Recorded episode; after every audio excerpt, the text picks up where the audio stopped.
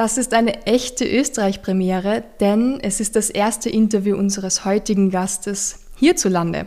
2018 gewann er bei der Taekwondo-WM in Birmingham, England, die Bronzemedaille. Hauptberuflich ist er Pfarrer. Und wer könnte ein besserer Experte für unseren Schwerpunktmonat Religion, Glaube und Kampfsport sein als dieser Mann? Herzlich willkommen beim Unschlagbar Ehrlich Podcast, Stefan Pfister. Vielen Dank. Ich freue mich hier zu sein.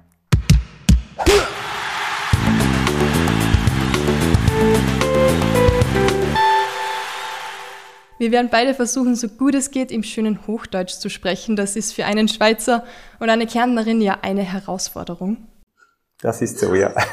Stefan, du bist 53 Jahre alt, Pfarrer in einer methodistischen Kirche in Davos in der Schweiz und Kampfsportler.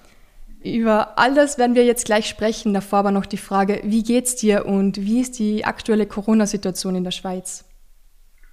Ja, also mir selber geht es äh, soweit sehr gut.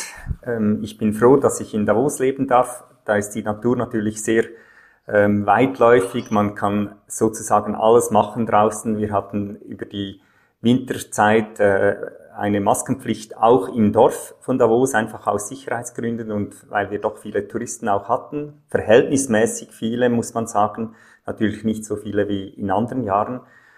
Äh, die Corona-Situation ist so im Moment mehr oder weniger stabil. Ein bisschen wieder ähm, erhöhen sich die, die Ansteckungszahlen, nachdem vor zehn Tagen ein erster Lockerungsschritt gewagt wurde. Gewisse Läden gingen wieder auf. Und natürlich ist es einfach ein ja, fast tägliches Thema in den Medien und die Frage, wie viel Lockerung ist sinnvoll, möglich, gut und wie viel ähm, wieder zurück im Lock, in den Lockdown. Was heißt das für die Gesellschaft, für die Menschen, die Arbeit verlieren und so weiter. Also es ist, ähm, finde ich, eine sehr herausfordernde Situation. Das ist so für die Schweiz. Mir selber geht soweit gut. Ich bin gesund und darf wirklich vieles machen. Das freut mich natürlich. Da sind wir froh. Kannst du auch trainieren im Gym? Nein, ich kann selber nicht trainieren. Ähm, also mindestens nicht mit meinen Kollegen. Was ich aber machen kann und darf, und das ist eine, eine wirklich schöne Aufgabe, ich trainiere äh, die kleinen Kinder, das sind die Little Ninjas, das ist eine Gruppe von äh, fünf bis ungefähr neunjährige. Und da haben wir 25 Kinder, die ich mit einem Kollegen zusammen trainiere. Das ist wirklich toll, wie da die Kinder auch mitmachen. Und die kommen so einfach so langsam in die Berührung von, mit Taekwondo und dann gibt es noch das Kindertraining, das ist ungefähr die 9 bis 14, 15-Jährige. Das ist aber eine kleinere Gruppe, da sind es im Moment so fünf, sechs, manchmal sieben, die äh, da mit trainieren. Aber das ist wirklich eine tolle Aufgabe und ich bin natürlich froh, dass ich das machen kann. Da habe ich mindestens einen Teil des körperlichen Ausgleichs auch, weil ich ja mit ihnen ähm, gewisse Übungen auch machen muss und machen will. Aber sonst das Training wird jetzt so langsam wieder erlaubt, aber erst bis 20 Jahre alt und da bin ich knapp darüber. Fallen dir ein paar Promis ein, die Christen sind und etwas mit Kampfsport zu tun haben? Also einer, der, ähm, von dem ich es auch weiß, ich habe sogar mal einen Link vor einigen Jahren geteilt mit ihm im, äh, im Facebook, das ist äh, Sylvester Stallone, der spricht auch relativ ähm, offen zwischendrin über seinen Glauben und das hat mich auch sehr fasziniert, da mal einen Bericht von ihm zu, zu lesen.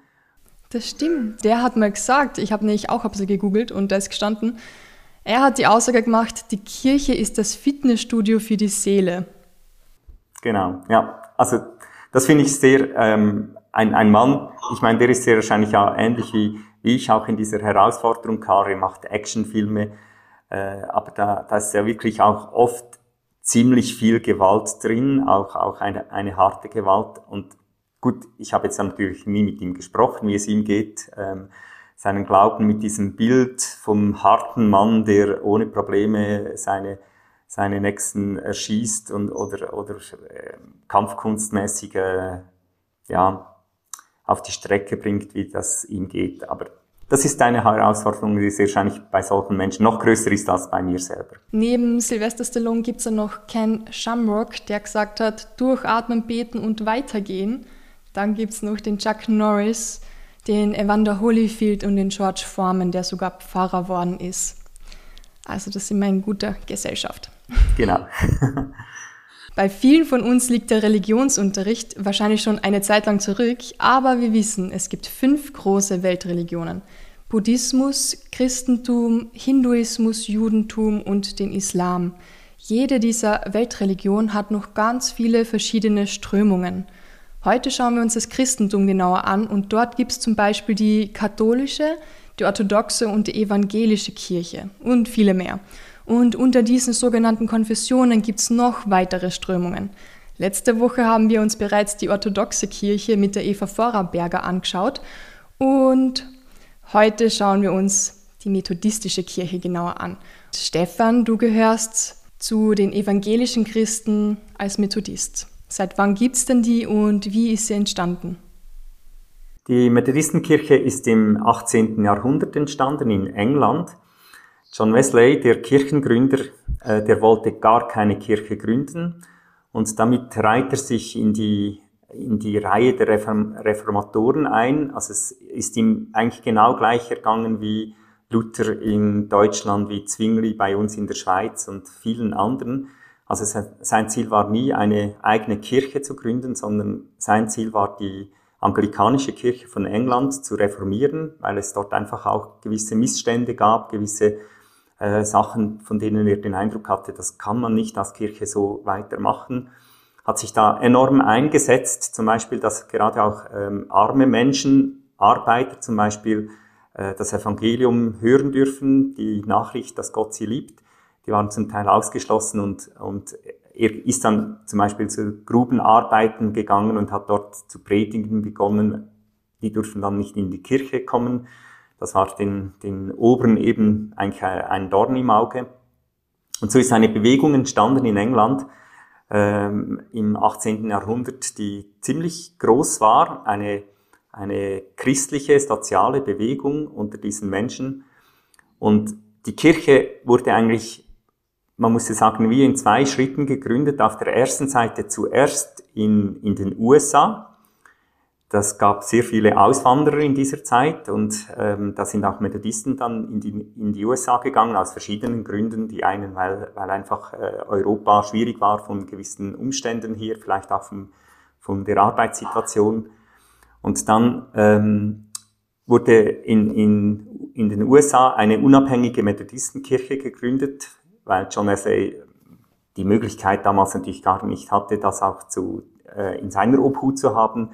Und die Methodistenkirche in England wurde eigentlich erst mit seinem Tod gegründet. Er hat immer gesagt, ich bleibe anglikanischer Priester und Pastor. Und das ist eine Bewegung, eigentlich so fast wie äh, unter dem Hut, unter der großen Kirche von England, aber es war eigentlich allen klar, ähm, das geht nicht mehr zusammen. Da, da ist ein zu großer Schnitt schon passiert. Aber bis zu seinem Tod ähm, hat er gefunden, nein, ich möchte keine Kirche gründen. Und sie wurde dann organisatorisch erst ganz eigenständig in England, als John Wesley äh, gestorben ist am Ende des 18. Jahrhunderts. Und so hat sich dann die Kirche ausgebreitet, weltweit. Es gab natürlich auch verschiedene Strömungen. Es gibt äh, den Weltbund der Methodistenkirche, das ist ein Zusammenschluss der ähm, verschiedenen Kirchen, die sich auf John Wesley als Gründer eigentlich berufen, die es weltweit gibt. Und ähm, das ist ganz spannend, wie man da auch versucht zusammenzuarbeiten. Ich gehöre zur größten dieser methodistischen Bewegungen, zur United Methodist Church, ähm, die über 10 Millionen Mitglieder hat in mhm. der ganzen Welt. 12,5 Millionen. Oh, du ich, hast sogar besser nachgeschaut, als ich es gerade im Kopf weiß. Ja, ja ich habe im Vorfeld mit einem anderen Stefan, nämlich dem Superintendanten der Methodistischen Kirche in Österreich gesprochen. Und er hat mir erzählt, dass es in Österreich eben neun Gemeinden gibt mit ca. 1500 Mitgliedern. Aber das ist, klingt relativ wenig, aber weltweit gibt es aber 85 Millionen Menschen, die zur methodistischen Kirche gehören und 12,5 Millionen, die Mitglieder der United Methodist Church sind. Und jetzt, wenn wir schon dabei sind, äh, wie bist du zu den Methodisten gekommen? Ich bin in der Methodistenkirche groß geworden. Meine Eltern und Großeltern gehörten schon zu dieser Kirche in Zofingen, in einem kleinen Städtchen im Aargau in der Schweiz. Da bin ich aufgewachsen. Und ähm, also ich bin von Anfang her dort in die Kirche gegangen, in, in den äh, in die Sonntagsschule habe ich besucht. Äh, einige Zeit war ich in der Jungschar, habe den Jugendbund, die Jugendgruppe besucht und habe mich dort ähm, aktiv engagiert. Äh, also es, es gehört eigentlich von Anfang her dazu. Wobei man eben sagen muss, weil wir eine Freikirche sind, das heißt auch, ich kann nicht durch Geburt einfach dabei sein, auch wenn ich in der Methodistenkirche getauft bin. Dazu gehört nachher, dass ich mich ähm, aktiv und, und äh, persönlich entscheide, Teil dieser Kirche zu sein und mich ähm, so, wir sagen dem, äh, aufnehmen lasse, dass ich ein Mitglied werde. Es ist ja die Vereinsstruktur, die die Kirche hat, also ich werde eigentlich Vereinsmitglied, wenn man das staatsrechtlich sieht und ich werde Teil ähm, der Kirche, indem ich mit abstimmen darf und mich beteiligen darf an gewissen Dingen. Äh, also es ist eine eine Kirche, die eine persönliche Entscheidung erfordert. Zuerst für Jesus Christus, für den Glauben an Gott und dann für die Kirche, um dort Teil zu sein. Und ein wichtiger Aspekt der methodistischen Kirche ist ja die soziale Unterstützung. Also das war auch John Wesley ganz wichtig. Also ich habe es vorher schon angetönt. Er hat sich äh, vor allem mit auch der armen Schicht in England damals beschäftigt und hat ähm, ihnen versucht zu helfen ihnen einen Wert zu geben, könnte man sagen. Die, diese Arbeiterbewegungen, eben zum Beispiel Kohlearbeiter, die hatten, das waren fast mehr oder weniger Sklaven, die haben einfach gearbeitet und wenn da Leute gestorben sind, dann hat das den, den Geschäftsoberen keine Rolle gespielt, die hat man dann einfach ausgewechselt. Und John Wesley war es wichtig, diesen Menschen einen Wert zu geben, zu sagen, ihr seid genau gleich wertvoll wie jeder andere Mensch, ähm, egal wie ihr körperlich arbeitet, egal ob ihr ähm, äh, schmutzig seid von oben bis unten, ähm, Gott schaut das Herz an. Und das gab dann wie eine soziale Bewegung. Also er hat sich an ganz verschiedenen Orten ähm, investiert und, und mit Menschen zusammengearbeitet in England. Und darum gehört der soziale Aspekt, wir nennen das soziale Heiligung, ähm, zum, zum Leben als Christen. Also John Wesley hat es dann so ungefähr so ausgedrückt, zu unserem Leben als Christen gehört die, die seelische, die geistliche Heiligung, also dass ich wirklich schaue, wie lebe ich in meinem, in meinem praktischen Leben. Und die soziale Heiligung, wie bin ich in, in der Beziehung zu meinen Mitmenschen, zu meinen Mitgeschöpfen, wie lebe ich da, was sind meine Werte und ähm, das ist für unsere Methodistenkirche sind das zwei ganz wichtige Aspekte. Also wir zum Beispiel hier in, Davos, äh, in Davos, wenn du das jetzt so fragst, dann wir äh, setzen uns, wir helfen mit in der, äh, in der IG Offenes Davos, so nennt sich eine Gruppe, ein Verein, der sich äh, um Asylsuchende kümmert und sie unterstützt. Da bin ich Teil davon. Wir haben vor zwei Jahren Save Our Food gegründet, mein Kollege von der Pfingstgemeinde und ich zusammen. Das ist, äh, wir können so eine Rest-Essbar hier in Davos betreiben. Wir bekommen das Essen, das sonst weggeworfen würde von Großverteilern und machen wie einen öffentlichen Kühlschrank, wo die Leute sich dann da wieder ähm, auch beteiligen können. Also wir versuchen auch etwas gegen Food Waste so zu tun. Also es gibt verschiedene Aspekte, die wir auch hier in Davos versuchen umzusetzen, diese soziale Heiligung im kleinen, aber doch hoffen, hoffentlich im, im wirkungsvollen Bereich. Du warst auch mal in Kambodscha. Genau. Also auch die, die Mission ist für uns ein, ein wichtiges Thema. Jetzt in der Schweiz, ähm, die Schweizer Methodistenkirche, die, sie setzt sich ein, vor allem in Südamerika, in Afrika hat sie verschiedene Projekte und unter anderem eben auch in Kambodscha. Und für zehn Jahre konnte ich selber nach Kambodscha reisen, regelmäßig, jedes Jahr eins bis zwei bis drei Mal und ähm, habe dort die in der Pastorenweiterbildung, das war meine Hauptaufgabe, mitgeholfen, aber natürlich, ich war fast im ganzen Land unterwegs und habe mit vielen Gemeinden zu tun gehabt von der Methodistenkirche und dort einfach geschaut, was brauchen sie, wo kann ich ähm, ihnen helfen, dass sie sich hoffentlich auch gut entwickeln können. Und gerade auch in, in Kambodscha, wo die Not so groß ist, da habe ich natürlich auch versucht, meinen Kollegen so gut ich konnte auch in diesen Bereichen unter, äh, zu unterstützen. Wir haben vor einem Jahr oder knapp einem Jahr äh, Hilfspakete zum Beispiel in Kambodscha finanziert von der Schweiz aus. Wir waren nicht die Einzigen, aber wir haben das dann auch über unsere Kirchen gemacht, weil einfach die Leute gerade auch durch Corona zum Teil ihre Arbeit verloren haben, sehr in große Not kamen und da haben, haben wir dann ähm, mit der örtlichen, mit den örtlichen äh, Verantwortlichen geschaut, dass ähm, ganz viele Leute, natürlich nie alle, aber einfach viele Leute auch gerade im, im Kreis unserer Kirche, die arm waren, äh, Reis und, und ähm, etwas zu essen bekommen haben. Ähm, also das ist ein, wie ein Gen unserer Kirche, das wir versuchen umzusetzen. Ja. Ist auch schön, wenn man ein bisschen helfen kann und man weiß, die Hilfe wird gebraucht. Genau, das ist so, ja. Frauen dürfen in der katholischen Kirche nie Priesterin werden. Sie können ein paar Kurse absolvieren und zum Beispiel Wortgottesdienste halten. Meine Mama hat eine Ausbildung gemacht und ihr damaliger Kursleiter in der Diözese hat zu ihr und zu den anderen Frauen beim Abschluss gesagt, gratuliere, das ist das Höchste, was ihr Frauen in der katholischen Kirche je erreichen könnt. Frauen werden in der katholischen Kirche nur geduldet. Jetzt wollte ich fragen, wie das bei den Methodisten ist. Ja, das ist ähm, eine ziemlich wichtige Frage auch für uns, denn ähm, die Frauen haben einen gleichwertigen Stellenwert in unserer Kirche wie wir Männer, also wir machen da keine Unterschiede. Und es geht auch unter anderem auf unsere Geschichte zurück. John Wesley hatte eine sehr starke Mutter, die Susanna. Ähm, John Wesley war das, oh, jetzt muss ich selber studieren, ich glaube das 17. Kind, also es war eine sehr große Familie. Einige Kinder sind natürlich auch gestorben, was damals eigentlich fast mehr oder weniger normal war. Darum hatte man auch so viele Kinder. Und Susanne hat ihre, äh, ihre Kinder eigentlich selber erzogen, auch ähm, schul, schulisch erzogen und ihm ganz viel beigebracht. Und John Wesley war seine, sein ganzes Leben lang mit seiner Mutter sehr, sehr eng verbunden, bis sie gestorben ist, hat auch bei ihr Rat geholt. Also die Mutter war eigentlich wirklich auch so ein Stück Seelsorgerin, Unterstützerin und Helferin. Und das hat dazu geführt, dass die, die Frauen einen sehr hohen Stellenwert von Anfang her hatten, grundsätzlich in unserer Kirche, gleichberechtigt waren.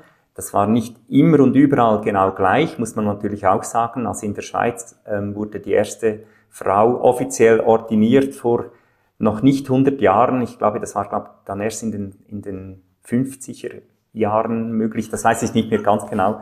Aber es gab natürlich auch da ähm, die, die normalen Diskussionen, sag ich mal, ähm, die, die halt das patriarchische System, das einfach über Jahrhunderte vorherrschend war, auch durchgedrungen ist. Aber heute ist es so, und ich meine, das ist weltweit so, dass die Frau, sie darf predigen, sie darf in der Gemeindeleitung sein.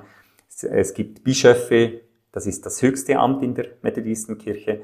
Das sind Frauen, also sie, sie, ihnen ist eigentlich jede Möglichkeit auch gegeben. Volle Gleichberechtigung genau. also bei ja. den Methodisten. Schön zu hören, ehrlich gesagt. Auch was Familie und Zölibat betrifft, sind sich die christlichen Religionen überhaupt nicht einig. Evangelische dürfen Familie haben, katholische Priester leben im Zölibat und ihre Gläubigen, für die ist Sex vor der Ehe, Verhütung, Homosexualität und so weiter alles verboten. Wie sieht es bei euch in der methodistischen Kirche aus? Also ähm, vielleicht mit der vorherigen Frage natürlich, wenn, wenn die Frauen auch diesen Stellenwert haben, ähm, für uns ist Heirat als, als Pastoren, als Pfarrer, Pfarrer war nie ein Thema. Das ähm, fast alle, nicht alle, sind verheiratet, haben Kinder.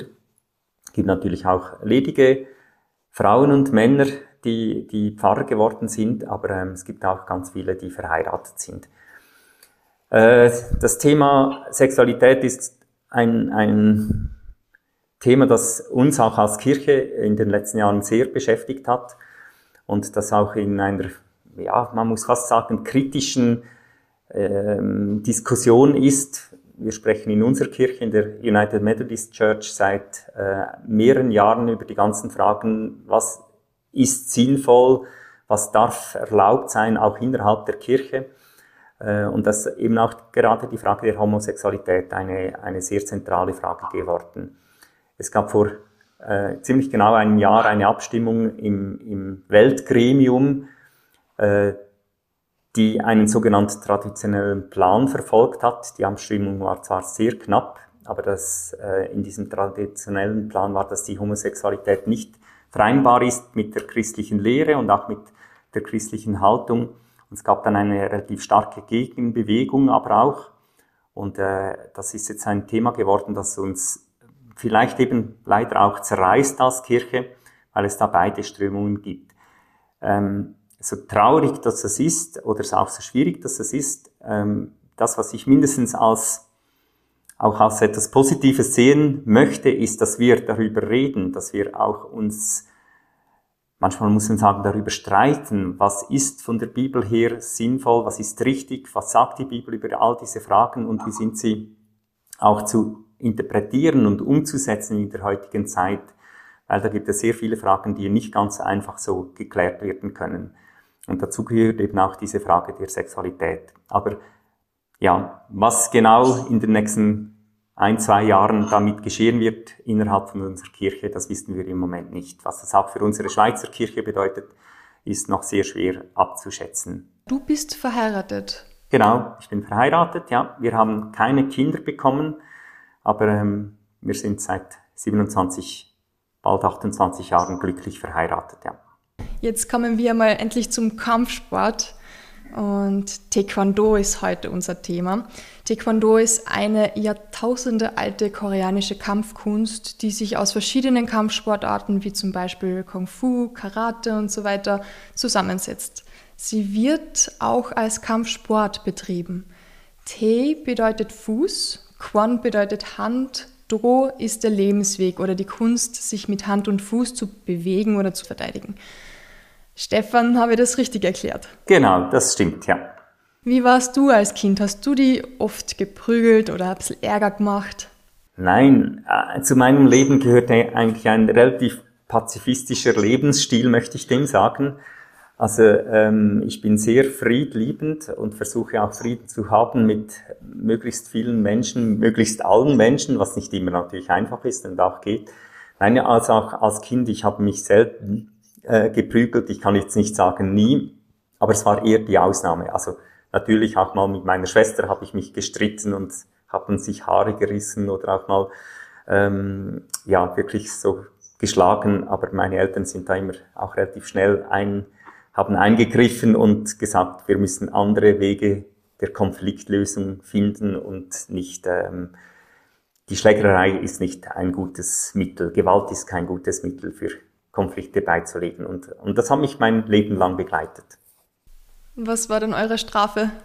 Habt ihr beten müssen stundenlang als Strafe dafür? Oh nein, nein. Beten war nie eine Strafe. Also Glaube als Strafe zu benutzen, ist, glaube ich, ganz eine schlechte Idee weil dann gibt es eben ein negatives Bild. Also du hast jetzt das und das gemacht, du musst jetzt beten, ähm, dann, dann ist es ganz schwierig nachher auch für ein Kind, das zu einem positiven Akt zu machen, äh, zu einer, zu einer liebenvollen Beziehung, weil das ja immer mit diesem Negativen verbunden ist.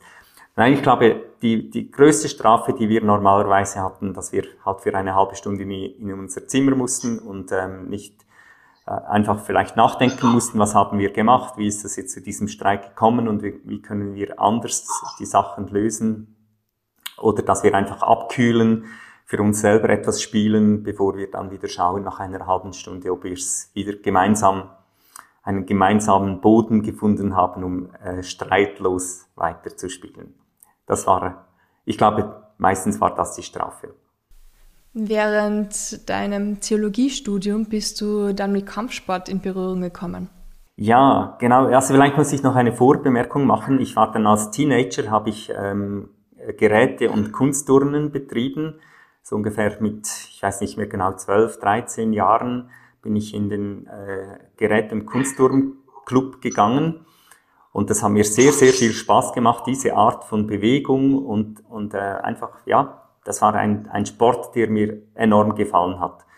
Ich habe dann leider im, im, äh, hier in Davos, ich war bei meinem Onkel, der hier gelebt hat und ein Vor, Vor, Vor, Vor, Vorgänger von mir war, äh, zwischen Weihnachten und Neujahr Ferien verbracht und habe mit knapp 16 Jahren oder um, um 16 Jahren einen Skiunfall gemacht und eine Wirbelfraktur gehabt, musste dann aufhören mit dem, mit dem Training als äh, im Geräte- und Kunstturnen.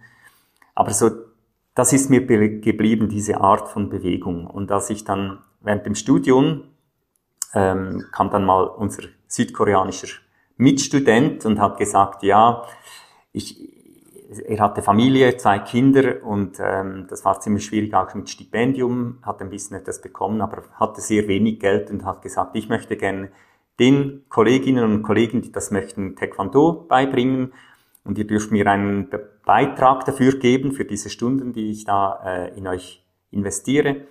Und als ich das dann gehört habe, habe ich gedacht, genau, das ist eigentlich der richtige Sport für mich. Der hat doch etwas mit Kunstturnen zu tun, mit dem Bodenturnen mindestens, so von der ganzen Art der Bewegung her. Und das war dann mein Anfang. Ich habe zwei Jahre dann ähm, Taekwondo bei ihm gelernt. Er hat sogar einen Anzug für uns aus Korea bestellt und ich war ganz stolz, als ich den dann erhalten habe. Wir haben auch einige Vorführungen für unsere Mitstudenten gemacht und so. Ja, also so bin ich eigentlich mit Taekwondo das erste Mal direkt in Berührung gekommen und habe das praktiziert. In einem Interview habe ich gelesen, du hast einmal gesagt, auch wenn ich nie ein guter Kämpfer werde, hilft mir die Erfahrung in meinem Leben. Fokussiert sein, mich auf den Moment konzentrieren, beobachten, fühlen und fokussiert handeln. Das war 2014. Jetzt hast du den dritten Platz bei der Taekwondo-WM geholt. Hättest du dir das jemals denken können? Nein, überhaupt nicht. Also eben weil es so mit meinem Leben so wie fast nicht ähm, oder mit meiner einer meiner Lebensphilosophien. Ich habe das pazifistische erwähnt. Also ich bin friedliebend. Streit ist für mich nicht ähm, eine Option. Kämpfen grundsätzlich ist keine Option. Und ich kann das nur machen, indem ich es wirklich als Sport betreibe und sage, das, das hat nichts mit dem Leben zu tun. Wir kämpfen als gute Freunde, als Kollegen miteinander weil es ein Sport ist, der mit genauen Regeln funktioniert. Die, die Schläge sind klar, die ausgeführt werden dürfen. Es sind auch ganz klar, welche Schläge nicht ausgeführt werden dürfen, die gefährlich werden. Und das hilft mindestens, sag ich mal, äh, doch diesen Sport so auszuüben. Und natürlich auch, weil Kampf nur ein Teil ist. Das ist auch das, was ich bei Taekwondo sehr schätze. Wir lernen verschiedene Sachen, diese Formen, diese Tools, die wir lernen die, die Selbstverteidigung, ein, zwei, drei Schritte nennen wir das. Also es gibt eine Vielzahl von, von Bereichen beim Taekwondo. Kampf ist nur einer, ein Bereich. Ja, und natürlich eben, äh, normalerweise, wenn wir trainieren, dann gehört das Kampftraining auch dazu. Und ähm, ich bezeichne mich definitiv nicht als so guter Kämpfer, weil, weil ich selber mir Mühe geben muss, zuzuschlagen und versuchen muss zu treffen und meistens hält meine Hand, bevor er den Gegner, gegnerischen Körper äh, trifft und dann gibt es nicht einen Punkt. Und als ich dann, ähm, wenn ich dann an, an ein Turnier gehe, da gehört natürlich auch der Kampf dazu. Und meistens verliere ich relativ früh diese Kämpfe und komme gar nicht so, so weit. Und das war dann so eine wirklich Überraschung, ähm, dass ich da in, in Birmingham äh, weitergekommen bin. Und, und ich muss sagen, gegen nicht schlechte Gegner, also die waren zum Teil wirklich fit auch und, und so. Und ich war total erstaunt, dass ich irgendwie, ich hatte den guten Tag und sie vielleicht ein bisschen einen schlechteren Tag erwischt. Hat so sein sollen. Ja, sehr wahrscheinlich, ja, genau. Ja, und du hast ja die Bronzemedaille relativ kurz vor deinem 50. Geburtstag gewonnen. Tom Brady ist ja 43 und schwört immer auf seinen gesunden Lebensstil und auf die TB12-Programm. Sachen, die er da so macht. Und schwörst du dann auf deinen Glauben oder was ist so dein Erfolgsgeheimnis? Oh nein, nein, nein. Auch hier, ich würde nie für, für meinen Sieg beten. Ähm, ganz im Gegenteil. Ich finde, das wäre äh, das wäre nicht sinnvoll und auch hier wieder nicht gut, weil, weil Gott ist nicht ein Lückenbüßer, er ist nicht ein Geschenkautomat und wenn ich genug Geld oben reinwerfe, dann kommt dann das Richtige unten raus. Ähm, also wenn ich bete, und also, oder das muss ich anders sagen, ich, natürlich bete ich vor, vor Kämpfen und vor, auch zum Teil vor Trainings und so, aber dann wirklich mehr um Bewahrung, dass nichts passiert, also dass wir uns nicht irgendwie ähm, verletzen oder so. Das ist mir dann viel wichtiger und dass, dass ich auch hoffe, dass Gott mir dabei hilft. Nicht, ob ich gewinne oder verliere, das ist mir egal, aber dass äh, mindestens der Kampf fair bleibt und, und ähm, eben äh, ohne, ohne Verletzungen ausgeht. Da, da beziehe ich meinen Glauben mit hinein. Und sonst vertraue ich einfach eben auf, auf das, was ich gelernt habe, auf meine Fitness. Und wie gesagt, ich kann gut verlieren. Ich kann beim Spielen Äh, beim Brettspielen oder so oder Kartenspielen, da bin ich nicht immer der beste Verlierer. Da kann ich dann auch etwas äh, ärgerlich werden, wenn ich dann die ganze Zeit gegen meine Frau verliere. Es ist manchmal sehr viel besser als ich. Beim Kampf im Taekwondo, da spielt es mir keine Rolle, wenn ich bei der ersten Runde rausfliege. Eben da habe ich nicht diese Ambition, unbedingt gewinnen zu müssen. Dafür ist dann jeder Sieg, den ich habe, ist ein doppelt großes Geschenk. Bietest du dann für deinen Gegner sozusagen mit? Ja, also eben in dem Sinn, wie ich es vorher erwähnt habe, dass, dass nichts passiert und das betrifft natürlich äh, sowohl meinen Gegner wie mich selber, also äh, oder auch meine Kollegen, wenn die im Kampf sind. Also das, das ist mir wichtig. Ich habe, ähm, ich glaube, das war nicht im, im 2008, äh, das war glaube ich im 2018, meinen letzten äh, Kampf in Birmingham. Da sind zwei Leute auf den Boden gefallen, also die, die hatten einen K.O.-Schlag vom Gegner bekommen zwar beide Male ungewollt, aber wenn man das dann so erlebt, dass da ein, einer für ein paar Momente bewusstlos am Boden liegt, ähm, das, das ist dann schon, ja, nicht nur so, so lustig. Und natürlich passiert auch sonst immer wieder mal etwas. Die, die Krankenstation bei einem solchen Turnier, da sind ja, ich weiß nicht, 3000 Kämpfer gewesen in Birmingham, die hat natürlich immer wieder etwas zu tun. Ja. Wie läuft so eine WM jetzt ab? Wie viele Gewichtsklassen gibt es da? Wie war das? Welche Regeln gibt es da? Ist das Turnierform? Erzähl uns einmal ein bisschen was. Also gerade diese sehr großen Turniere, die sind natürlich, das ist wirklich eine riesengroße Organisation und dass da alles klappt in relativ wenigen Stunden alles durchzubringen, äh, ist, finde ich, auch immer wieder eine Kunst, die, die die Organisatoren sehr herausfordert. Wir haben auch schon nicht so groß, aber auch schon ein paar Turniere hier in Davos durchgeführt. Ich weiß, von was ich da rede. Und da gibt's natürlich ähm, sowohl die Klassen von, von äh, Männern und Frauen, logisch, die sind da aufgeteilt. Dann gibt es die Altersklassen und dann noch die Gewichtsklassen. Also es gibt jetzt in, äh, ich gehöre natürlich schon unterdessen zum alten Eisen, da gibt's äh, nicht mehr ganz so viele Klassen. Also ab dem, ab schwarzen Gurt, da also da kämpft man dann zusammen. Aber in den unteren Klassen gibt es dann wirklich, ähm, ich sag mal, äh, 40 bis 45 und dann hat man die, die, das Leichtgewicht, das Mittelgewicht und das Schwergewicht. Also es gibt dann dort schon drei verschiedene Klassen für die Frauen, für die Mannen. Einfach, das ist eine große Sache und das gibt, ich kann es nicht mal mehr sagen, etwa 20, 25 ähm, Kampfplätze nebeneinander. Also da ist wirklich sehr viel los in dieser Halle. Und man muss auch immer aufpassen und hören, wann kommt man dran. Es gibt ein, zwar einen, äh, einen Fahrplan, aber der stimmt natürlich nicht immer, weil manchmal geht etwas etwas länger oder etwas weniger lang. Also man muss eigentlich immer bereit sein, gleich an den zur richtigen Matte zu gehen und dort bereit sein für den Kampf oder auch für den Tool. Also wir, wir laufen auch unsere, unsere Tools, die werden auch bewertet. Ähm, also da gibt's, es gibt dann auch noch die, die, die Musikformen, das sind dann eigene, eine, eigene einstudierte Formen zu einem äh, auch ausgewählten Lied. Und was da diese, allem, da muss ich sagen, die Frauen, auch die beweglichen Frauen, was die da machen, das ist auch wunderschön zuzuschauen. Eben das ist dann, dann kommt von meinem Kunstturnen her, da, da schlägt dann mein Herz gerade höher, wenn ich sehe, wie die sich bewegen in einer graziösen Art und Weise, so geschmeidig und doch mit sehr viel Kraft und Energie. Das ist, äh, finde ich, sehr faszinierend zum Zuschauen. Also eine schöne Erfahrung. Ja, es ist wirklich eine tolle Erfahrung. Und, und wenn man halt auch zwischendrin an diese Turniere geht, an die Größen, man lernt dann äh, eben auch seine Gegner, dann trifft man sie ein, zwei Jahre später wieder und fängt an zu, zu reden miteinander. Vielleicht auch mal tauscht man äh, Mailadressen oder, oder, oder WhatsApp-Adressen oder so aus, beginnt auch zwischendrin mal Kontakt zu pflegen. Also es entstehen auch Freundschaften mit den Gegnern über die ganze Welt und das ist wirklich, äh, also wir sind eine große Familie, könnte man sagen, eine große Taekwondo-Familie. Was war der schönste Moment für dich da bei dieser WM?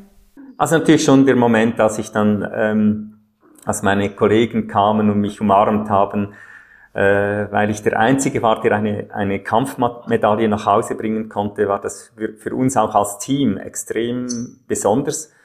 Meine Kollegen hätten eigentlich viel bessere Chancen gehabt, die sind zum Teil äh, viel die besseren Kämpfer als ich. Also ich, es war eigentlich klar, ich bringe keine Medaille nach Hause und meine Kollegen bringen hoffentlich ein, zwei Medaillen nach Hause. Und dann sind sie zum Teil dann schon relativ früh, ähm, waren sie dann besiegt und mussten aufhören und ich, ich konnte da weiterkämpfen. Bis eben Gold, Silber hätte, habe ich sogar noch kämpfen können und die dann verloren.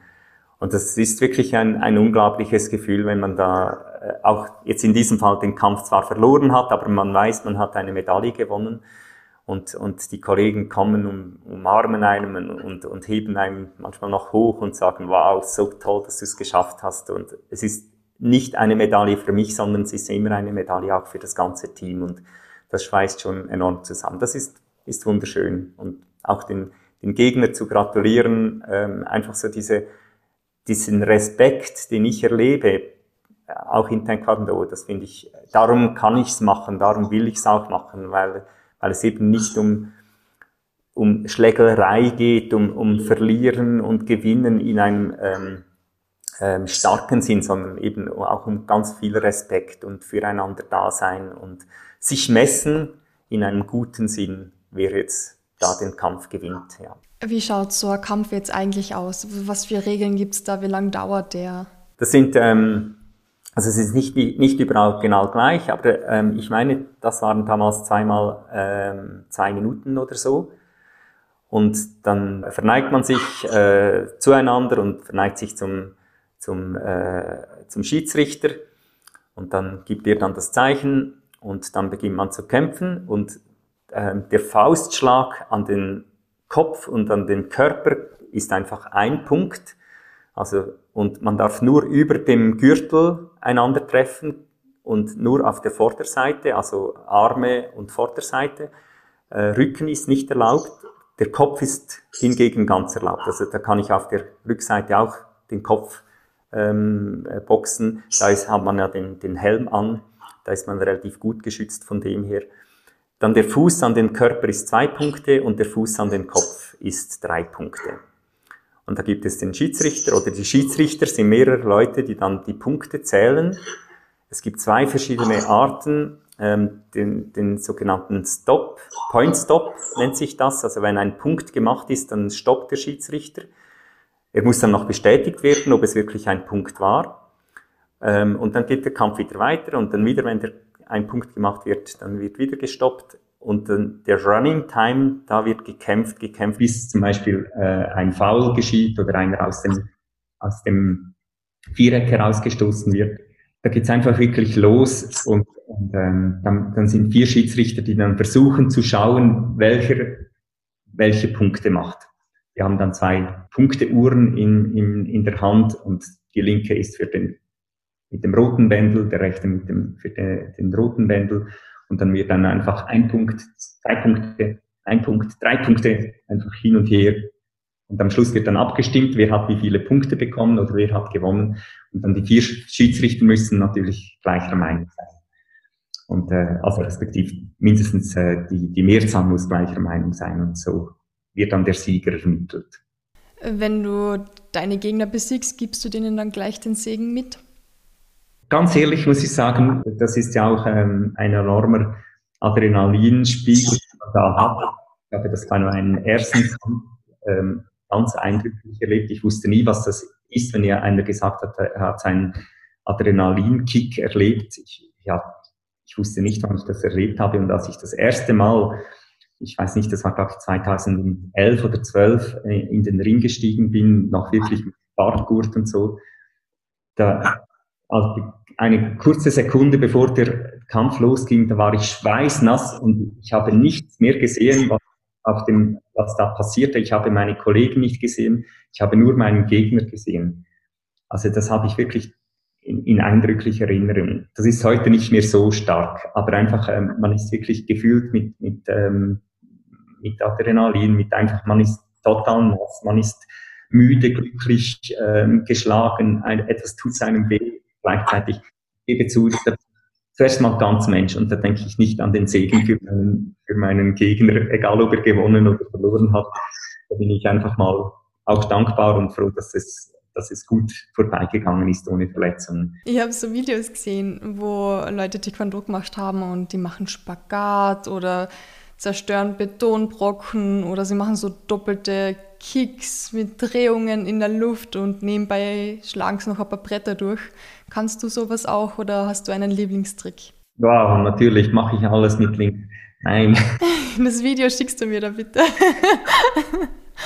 Das wäre auf der einen Seite natürlich toll, wenn ich das, ähm, wenn ich das zum Teil könnte. Aber da muss ich sagen, viel zu, zu spät habe ich wieder mit Taekwondo angefangen, mit ungefähr ähm, 40 Jahren. Also meine Beweglichkeit ist leider nicht so, wie ich sie mir selber wünsche, weil ich zwischendrin das viel zu wenig trainiert habe. Also Spagat ist leider nicht drin, aber einfach, wenn ich eben das zuschaue, wenn die das, das machen, das finde ich völlig faszinierend. Wir zerschaffen das ist auch eine Disziplin äh, mit, mit Händen und mit Füßen, aber da bin ich jetzt auch eben nicht der gute Kämpfer. Das, äh, das beherrsche ich zu wenig. Ich finde es immer faszinierend zuzuschauen und eben die, die das gut können, auch verschiedene so, so Platten zerschlagen miteinander. Unser, unser Trainer, der kann das, der macht gewisse Sachen, da kann ich nur staunen, was der hinbringt.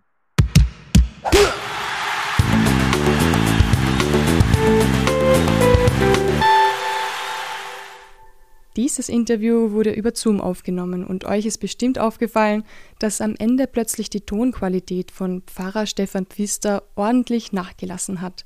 Das liegt daran, dass das zweite Mikro Feierabend machte und wir die Zoom-Audiodatei für den Rest verwenden mussten. Diese war aufgrund der schlechten Internetverbindung aber voll mit Hintergrundgeräuschen und lautem Rauschen, weil Pfarrer Stefan Pfister zu unserem Schwerpunktthema Glaube, Religion und Kampfsport aber so viel Spannendes zu erzählen hatte und ich euch das nicht in schlechter Qualität vorspielen wollte, gibt's einfach mal wieder einen Teil 2 des Experteninterviews. Und weil gerade Ostern war, bekommt ihr als verspätete Überraschung diese Folge ausnahmsweise bereits am Ende der Woche. Bis dahin einen guten Start in den Montag und bleibt unschlagbar ehrlich.